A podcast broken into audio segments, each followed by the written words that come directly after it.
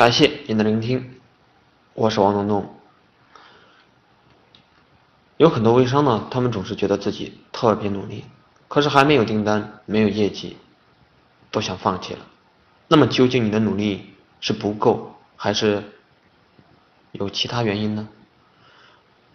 作为一名微商，首先你不能死掉。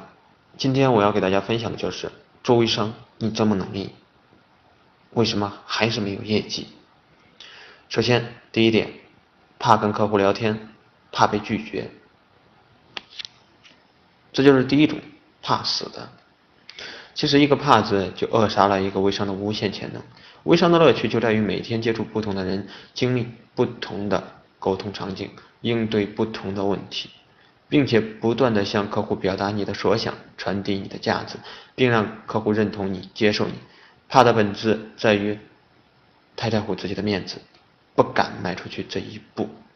很多小伙伴还没有尝试就会死在你的怕里。第二点，想的太多，干的太少，总是在自己脑子里各种各样的方法，就是不付出行动，这是微商人员的大忌。天生。可不会掉馅饼，而且作为一名微商，本来就是实践大于理论的事情。说一千遍到一万遍，不如去实际操作一遍。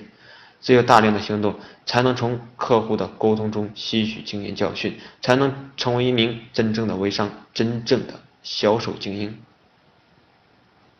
第三，不想付出，懒字当丑。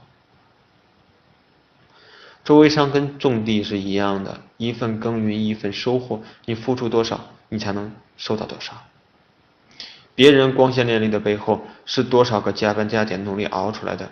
有些人咨询代理的时候，总是说想等有人咨询再做代理。如果你连压货的勇气都没有，微商还能干得好吗？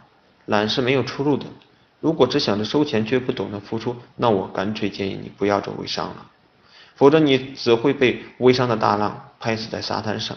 勤快、勤恳、勤谨，永远是微商最朴素、最有效的法门。人生在世，还是踏实点好。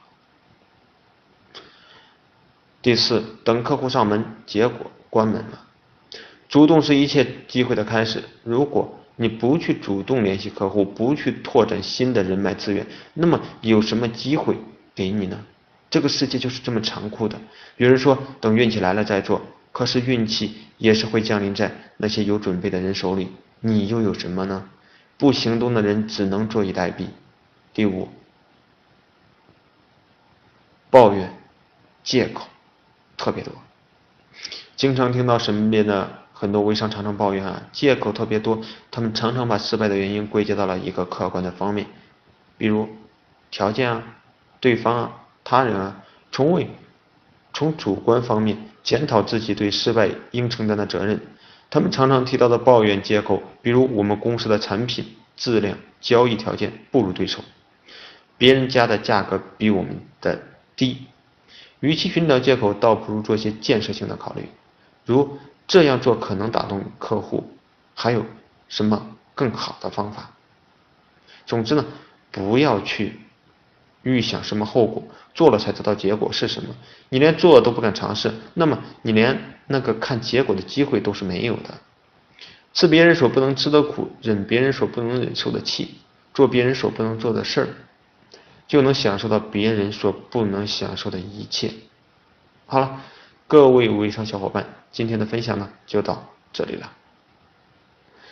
如果我的文章对你有帮助、有价值，欢迎在我的文章底部。点赞留言。